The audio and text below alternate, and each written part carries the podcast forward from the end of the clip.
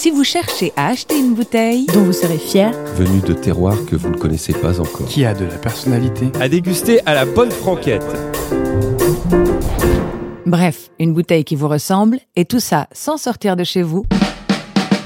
Rendez-vous sur lepetitballon.com, le site de référence pour la vente en ligne d'une large sélection de vins et d'accessoires. Lepetitballon.com, les vins sans baratin. La Montrachet, la Romanée Conti. Je crois que c'est le plus beau vin que j'ai bu de ma vie. Tu sais, j'ai vu tellement de personnes euh, pouvoir goûter ces vins et donner leur avis. Mais comment tu peux donner ton avis devant une telle beauté? Un vin qui t'a donné envie d'être cuisinier, pour accompagner un Paris-Brest, pour associer à un grand chocolat, Une bouteille. Qui t'inspire un coup de gueule, que tu as bu pendant le confinement, pour un autodidacte comme toi. Un vin. À ouvrir dans une boîte de jazz. Une vie, un, un destin, destin, des des vins. vins. C'est divin du soir jusqu'au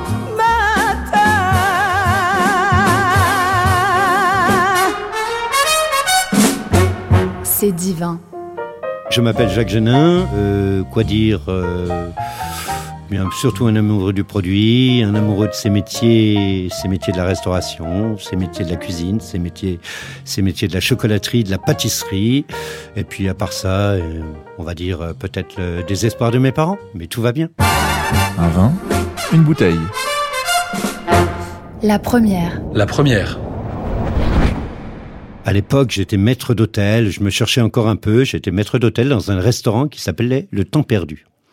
Et à l'époque, de toutes les manières, boire du vin, pour moi, c'était hors de question. Il y avait que les ivrognes qui pouvaient boire du vin, que les gens qui, de toute manière, pour moi, ne méritaient pas de- d'exister. Et puis le jour-là, on me demande une bouteille qui, je, je trouve très belle, Château Aubryon 63.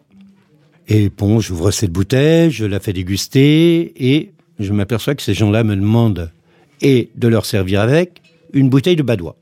Chaque fois que je servais du vin, il fallait que je remplisse le verre de badois, et je décide de me dire, il faut quand même que je goûte cette bouteille parce qu'elle est très belle. Donc je m'arrange. Effectivement, à la fin du repas, il me reste quasiment presque la moitié de la bouteille pour moi. À la fin du service, une fois que tous les, tous les gens sont partis, je goûte ce vin et je me dis, waouh, c'est ça le vin. Je comprends quelques temps plus tard qu'effectivement, pour avoir ce genre de vin, il va falloir que je gagne quand même un peu d'argent. Un vin Une bouteille qui t'a fait aimer le vin. qui t'a fait aimer le vin. En Celos. C'est pour moi, en fait, il y en a d'autres, mais j'ai une affection toute particulière avec euh, Ansem. D'abord parce que c'est la première personne qui m'a fait comprendre que le champagne, c'était pas, c'était pas du champagne, mais c'était du vin. Et ce qui est fabuleux, la première fois que j'ai bu, que ce soit initial, que ce soit substance, que ce soit contraste, j'ai bu du vin. Et j'ai eu l'impression d'être transporté en Bourgogne, alors que je n'étais pas en Bourgogne. J'étais sur des, des saveurs et des suaves, mais que je ne connaissais même pas. Avec des bulles, mais tellement infiniment petites que tu étais dans un autre monde. Le, le champagne, pour moi, c'était quelque chose qui pétillait, c'était quelque chose qui était vert, c'était quelque chose qui, qui était brut à la gorge, qui était acide au moment où tu l'avalais, qui te déchirait un peu l'estomac. Et d'un coup, je découvrais, mais un produit.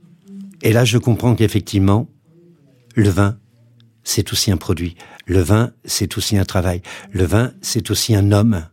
C'est aussi une recherche. Ça s'appelle plus Vinas.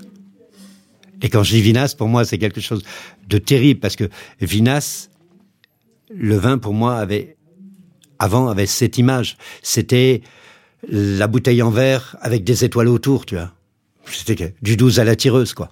Et là, d'un coup, je, je tombe dans un univers, mais qui m'a complètement, complètement changé l'idée de ce que pouvait être le raisin. Un vin Une bouteille Pour un accord mévin d'exception. Pour un accord mévin d'exception.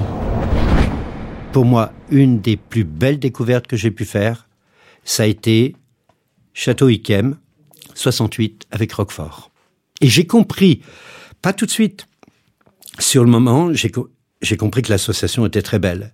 Mais j'ai compris plus tard qu'effectivement, à force de, re- de recherche et de travail, que j'étais sur deux pourritures nobles. Ça ne pouvait que marcher. Elles avaient quasiment le même taux d'acidité. Elles avaient pas forcément le même taux de sucre. Mais l'une permettait d'absorber le sucre et l'autre permettait effectivement d'enfouir cette acidité pour faire ressortir toutes ces moisissures qui avaient un, un goût et un parfum juste incroyable dans ce Roquefort. Un vin, une bouteille. Pour associer à un grand chocolat. Pour associer à un grand chocolat. Quand tu goûtes un chocolat d'exception, tu peux toujours aller sur un vin sucré. Mais c'est trop facile. C'est comme de vouloir associer un fromage avec un vin rouge. Mais tu peux prendre même le pire des vins, il s'accompagnera toujours avec un fromage. Maintenant, il faut juste avoir la, la délicatesse de bien connaître le produit de base que tu vas associer, par exemple un chocolat, et sur quoi tu vas l'associer. Moi, aujourd'hui, l'une des découvertes que j'ai fait dernièrement et qui me reste, et je trouve que là, elle fonctionne réellement très très bien, c'est un chocolat au capre, un praliné au capre. Donc ce praliné au capre, qu'est-ce que c'est? Ce sont des capres qui viennent de Pantelleria, une couverture Madagascar 71%, un beurre de Normandie, un praliné noisette, les noisettes du Piémont. T'as un produit et t'as quatre paysages sur la carte différente. Et, là, je l'ai associé avec un type qui fait aujourd'hui des vins juste extraordinaires, élevés en jarre, sur Pantelleria. Le vin de Gabriel Bini et ses vins blancs, Genevièvre, qui est un, vin juste incroyable où tu n'es que sur le fruit, tu peux être sur des notes de pamplemousse, principalement sur des notes d'agrumes, et qui s'accompagne avec la, la capre, lui donne une légèreté et te donne la possibilité de faire ressortir avec quand même toute l'acidité de Madagascar, de faire ressortir complètement la capre et toute la végétation de la capre. Et ça, c'est juste magique. Un vin, une bouteille. À boire dans ton atelier avec tes potes. À boire dans ton atelier avec tes potes. En fonction des potes, je fais gaffe. Mais en général, ceux qui viennent me voir sont des, sont des personnes qui connaissent très bien le vin. Donc ce sera pas forcément une bouteille ou deux. Mais tu vois, dernièrement, j'ai une personne qui est venue et qui ne connaissait pas les, les pinots de, de Guillerot. Et j'ai ouvert un pinot de 62 de Guillerot. Et je lui ai fait dé- découvrir ça. J'ai dit alors. Pour lui, les pinots, c'était vraiment pas à boire. Et là, il a goûté ça. Il m'a dit, mais attends, j'ai l'impression d'avoir un pruneau dans la bouche. J'ai dit, mais nou- n'oublie pas surtout, t'es sur un vin de cognac. T'es sur un vin. Et le pinot n'est pas l'image qu'on lui donne, cette espèce de membrane un peu stérilisée que l'on a voulu euh, complètement, si tu veux, enfermer pour donner une espèce d'alcool un peu comme le martini, un peu. Non, c'est un vin. Et un vin de cognac bien préparé, un vin de cognac qu'on a su euh, donner en maturation, si tu veux, à travers, à travers des fûts de chêne et quelque chose d'extraordinaire. Un vin, une bouteille. Pour accompagner un Paris-Brest. Pour accompagner un Paris-Brest.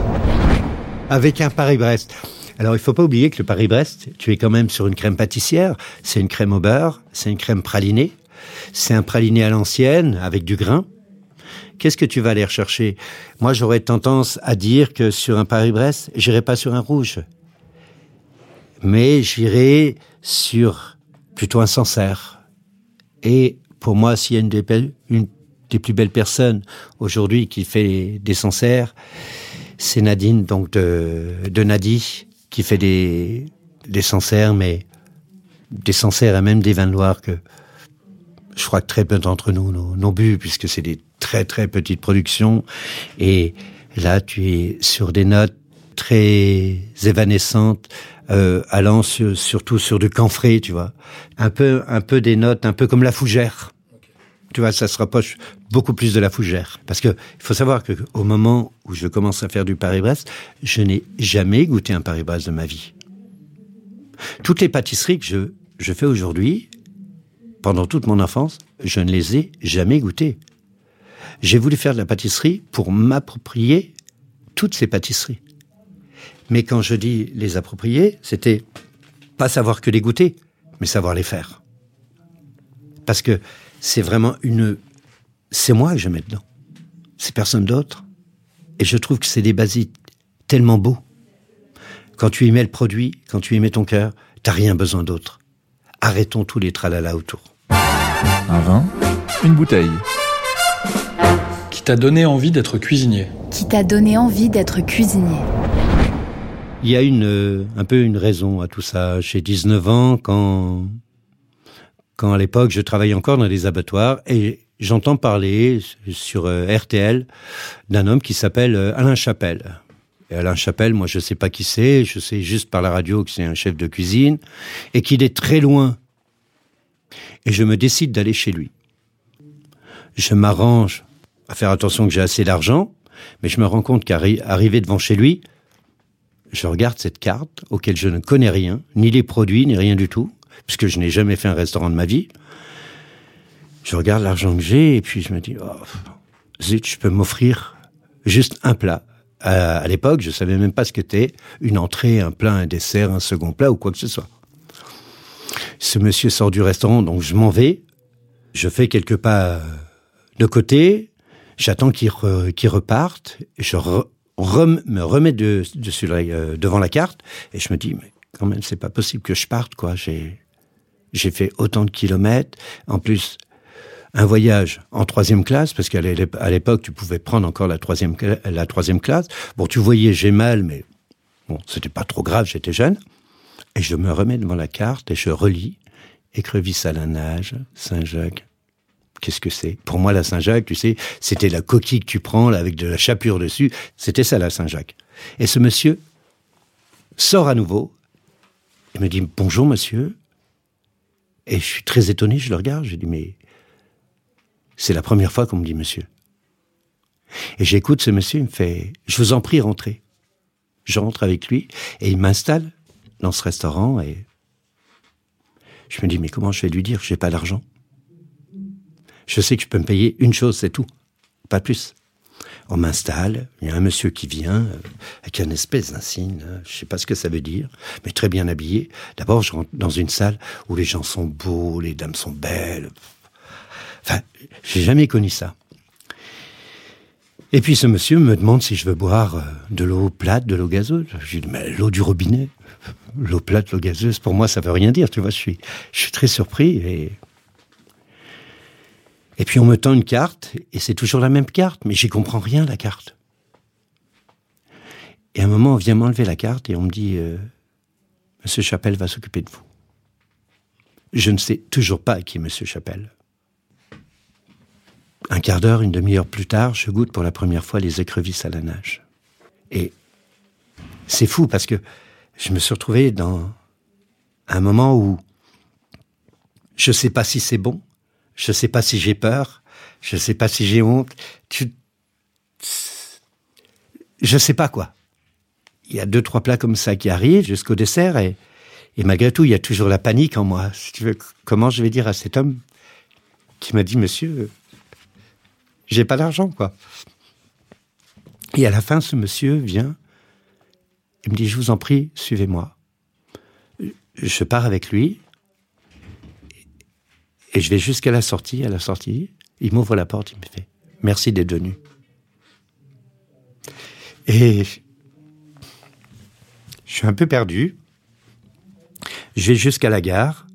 Et quand mon train arrive, quand je monte dans le train, je dis, c'est ça que je veux faire. Or, à l'époque, je comprends pas que c'est systématiquement la cuisine que je veux faire. Je comprends plus tard que ce que je veux faire, c'est rendre cette générosité. Et en fait, mon histoire, elle démarre réellement là. Peu de temps après, donc, je quitte les Vosges dans l'univers dans lequel je suis, et je me dis, maintenant tu te lances. Et c'est comme ça que je mon, mon, mon premier restaurant, mais en tant que chef. Alors qu'à l'époque, je n'ai jamais appris la cuisine.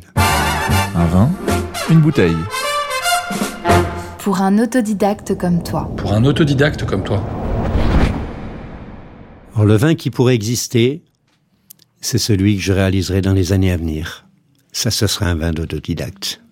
En fait, tu sais, je commence ma vie, je commence ma vie vraiment sur Paris. Auparavant, c'est pas un choix. C'est une condition qui est comme ça, mais voilà, c'est comme ça. Et en même temps, elle m'a ouvert tellement de portes que tu, peux pas cracher dessus non plus. Être autodidacte, dit patron, dit con. Quand je me fais cette référence, je me dis, Jacques, il y a un problème. Et ton problème, c'est quoi? Je n'accepte pas l'autorité. Il faut que je travaille pour moi. Je décide donc de travailler pour moi, mais je sais très bien que travailler pour soi, apprendre seul, tu vas devoir travailler deux fois plus. Mais en même temps, personne me met les œillères. Je n'avance pas comme un cheval. C'est ça être autodidacte. Je suis libre, je suis resté libre toute ma vie. J'ai payé un certain prix, mais la liberté, quel chiffre tu lui donnes? Il m'est pas arrivé dans ma carrière de me dire fais chier, je vais travailler. J'ai l'ambition et je l'ai dans la tête depuis quelques années. Et je vais finir par le faire. Maintenant, il faut que la vie, elle me prête grâce, que je puisse le réaliser. en fait, ce qui me plairait d'essayer, c'est de faire planter de la vigne entre des cacaoyers. Alors l'endroit, pour le moment, je le tiens un peu secret, c'est, juste un peu normal. Mais c'est un pari que je vais essayer, parce que on est quand même à près de 80% d'humidité dans cette terre-là. Est-ce que ça peut marcher ou pas? Tant que je n'aurai pas essayé, je n'aurai pas la réponse. Et pourquoi ça fonctionnerait pas? Quelle subtilité. Est-ce que je me retrouverai avec ces notes? Est-ce que je me retrouverai avec ces acidités, avec ces amertumes, avec ces pouvoirs sucrants? Est-ce que je me retrouverai avec euh, cette belle gelée que tu peux déguster quand tu ouvres une, une cabosse et que tu goûtes son musilage?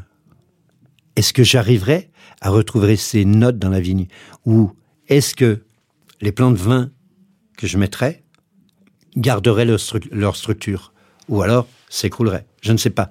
J'ai besoin d'essayer pour savoir. Mais j'y pense de plus en plus. Un vin, une bouteille. À ouvrir dans une boîte de jazz. À ouvrir dans une boîte de jazz.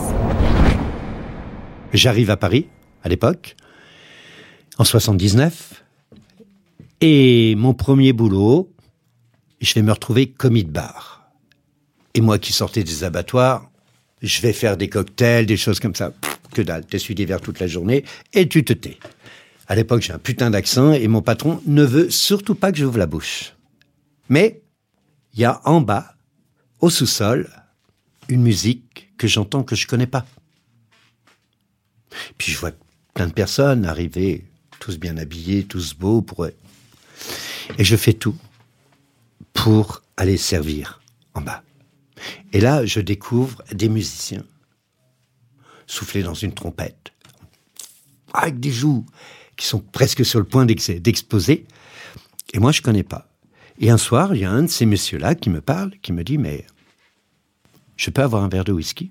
Et moi, je comprends pas sa langue. Parle bizarrement, cet homme-là. Et puis, il y a un couple qui est là, qui me fait, ce monsieur vous demande un whisky. Je remonte à l'étage, je dis au patron, monsieur en bas, là, je sais pas qui c'est, moi. Il veut un whisky. Hop, je prends le whisky, je lui descends, je l'amène à ce monsieur et me dit, assieds-toi. Assieds-toi. Et la personne me dit, mais il vous demande de vous asseoir. Je dis, mais vous vous rendez pas compte si je m'assois, euh, lui là-haut, il va m'engueuler, quoi. Et en fait, je m'assois. J'ai dit, oh, tant pis, je vais te virer, mais c'est pas grave.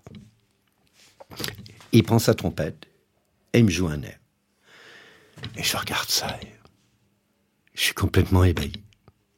Et je trouve ça très beau. Surtout très beau. J'ai l'impression que ça me rentre à l'intérieur. Et puis quelques semaines plus tard, bon, je fais des connaissances avec euh, Christian Le Pennec. Il me dit, viens, je t'emmène dans un endroit. Et cet endroit, ça s'appelait le New Morning. Et quand on rentre là, je lui dis, mais je connais cet homme-là. Et lui, il se fout de moi. C'est ça, tu le connais. Mais oui, t'as raison. Je dis, je t'assure, je l'ai servi. Il me dit, mais oui, mais oui. Bon, en fait, tout la tablée se moque de moi. Et je me débrouille d'aller le voir. Et cet homme-là me reconnaît. Il vient jusqu'à la table, il parle avec eux. En fait, la langue, c'est l'anglais. Mais moi, je connaissais pas du tout. Il parle avec eux. Et Christian me dit, mais tu sais qui c'est? Non. Mike Davis. en fait, je découvre tout Paris comme ça. Paris, pour moi, était une ouverture juste incroyable. Et pourquoi Paris Je peux pas te dire, tu sais, le jour où je décide de quitter mon pays natal, je vais sur la nationale, un type s'arrête et me dit, mais tu vas où? Je dis, moi je sais pas, mais vous? Il me dit Paris. Je lui dis, alors je viens avec vous. Et en fait, voilà comment j'ai atterri à Paris. Un vin, une bouteille. À offrir à Miles Davis. À offrir à Miles Davis. Ah, s'il y a un vin que je ferais découvrir à cet homme-là, puisqu'il m'a fait découvrir une des plus belles musiques au monde, ce serait la Montrachet de la Romanée Conti. Je crois que c'est le plus beau vin que j'ai bu de ma vie.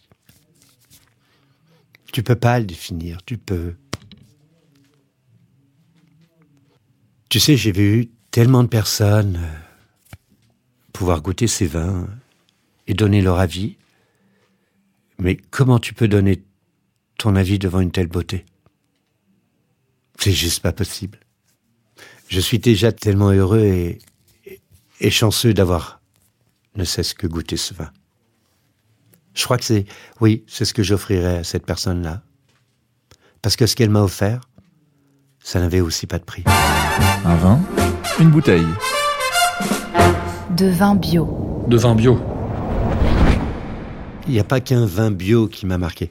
Alors moi, je me méfie toujours du bio parce que de quoi tu parles quand tu parles du bio? Tu parles effectivement de cette traçabilité que tu as en France, mais où, tu as le droit d'acheter des, des produits en Pologne pour pouvoir travailler, ou alors tu respectes cette traçabilité et tu décides du jour au lendemain de vivre, de faire travailler ta vie avec ce qu'elle a d'indigène sur la vigne elle-même.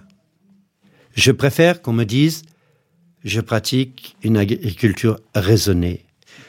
Pour moi, ce qui est important, c'est quand tu goûtes le produit. Vin bio, pour moi, c'est plus une certification. Vin nature, ça peut être aussi une certification, entre guillemets, mais quand on dit vin nature, ça ne veut pas dire ne pas travailler. Or, il nous arrive à tous de boire des vins nature, désolé, mais quand tu sens le cul de la vache ou le foin qui a pourri, t'es plus dans le vin nature. Faut pas, faut pas déconner. Là, tu travailles un produit qui s'appelle le raisin.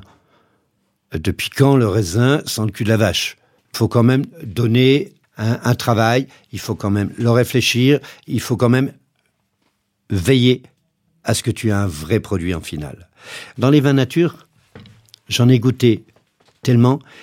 Il m'est difficile, si tu veux, de conseiller tel ou tel.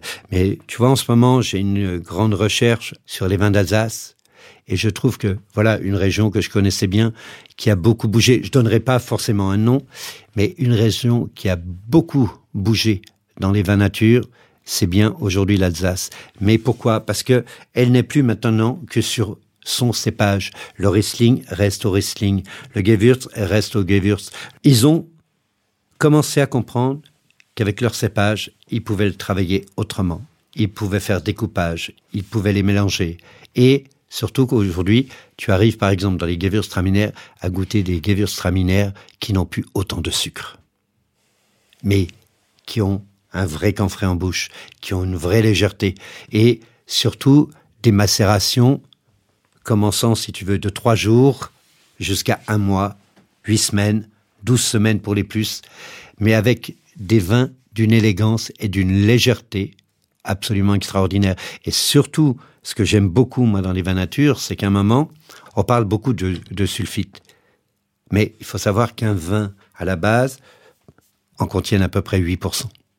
Quand on parle de sulfite, on parle de sulfite de rajout. Or, en Alsace, on a beaucoup évolué là-dessus. Enfin, on laisse parler le raisin, on laisse parler la vigne et surtout, on laisse parler l'homme. On est d'accord et on a enfin compris qu'un produit tel que la vigne ne pouvait, et ça c'est bon pour tout le monde, ne pouvait pas avoir le même parfum d'année en année du 1er janvier au 31 décembre. Et que chaque année, tu n'as pas le même été, le même printemps, la même automne, le même hiver. Et ça c'est important. Un vin, une bouteille. Que tu as bu pendant le confinement. Que tu as bu pendant le confinement. Pendant le confinement, bon moi j'ai ma compagne qui boit pas du tout, donc euh, je m'embête un peu quand si j'ouvre une bouteille. Mais le confinement était un peu long. Et j'ai goûté une bouteille pendant le confinement qui était absolument extraordinaire sur un lieu dit dans Semselos. Et j'avoue que ces lieux dits, c'est pas du champagne, c'est pas du vin, c'est tu sais, c'est toujours difficile d'exprimer ce que tu peux ressentir. Tu n'as pas toujours les mots. Puis les mots ne seraient pas forcément justes. Le seul mot que je pourrais dire, c'est je t'aime. Ça au moins, je sais ce qu'il veut dire. Un vin, une bouteille. Pour partir sur un coup de tête. Pour partir sur un coup de tête. Le choix est difficile. Le choix est difficile, tu vois. Je, tu vois, aujourd'hui, si je raisonne avec mon cœur, j'emmène en Senselos. Ah oui, le premier. Deuxième, j'emmènerai Gabriel Bini. Troisième, l'univers de la Romanie Conti. Parce que pour moi, c'est les vins les plus purs au monde. J'emmènerai aussi euh, Nadi Foucault. C'est les plus beaux vins de Loire que tu puisses boire en France. Un vin, une bouteille. À ouvrir quand ta fille reprendra le flambeau. À ouvrir quand ta fille reprendra le flambeau. Hmm. Romané Conti de son année de naissance. Ou alors, ou alors il y a deux possibilités. Soit la Romané Conti 92, soit la tâche 92.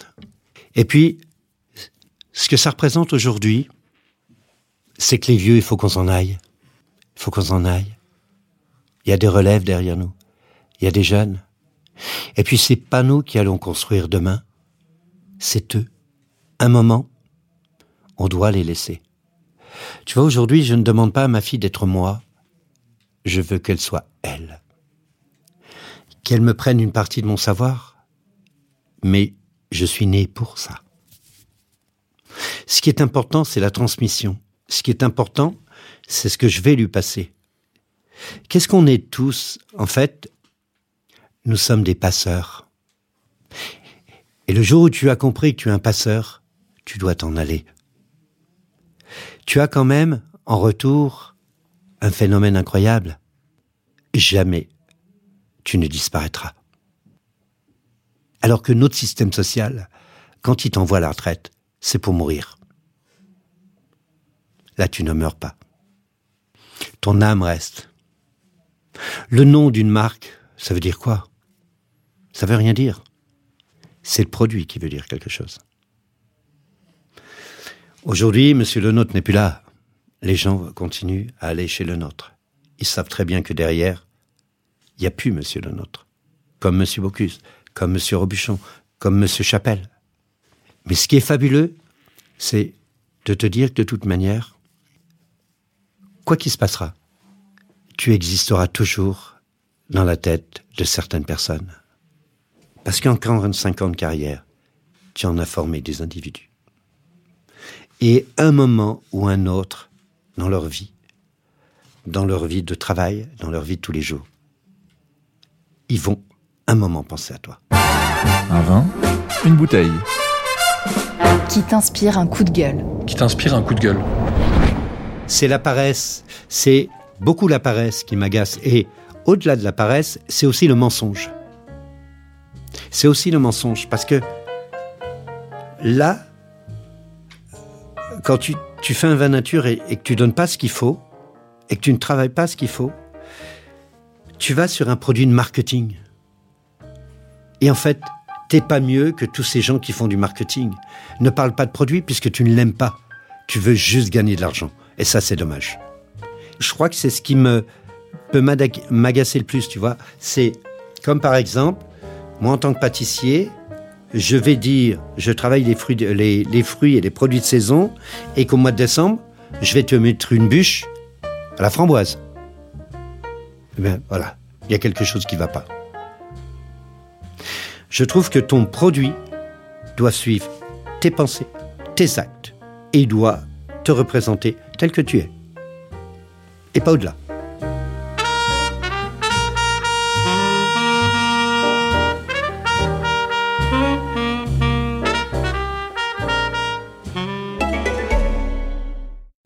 Aussi vous cherchez à acheter une bouteille, À emporter sur une île déserte Qui a de la personnalité venu de terroirs que vous ne connaissez pas encore. dont vous serez fier. À déguster à la bonne franquette. Bref, une bouteille qui vous ressemble, et tout ça sans sortir de chez vous. Rendez-vous sur lepetitballon.com, le site de référence pour la vente en ligne d'une large sélection de vins et d'accessoires. Lepetitballon.com, les vins sans baratin.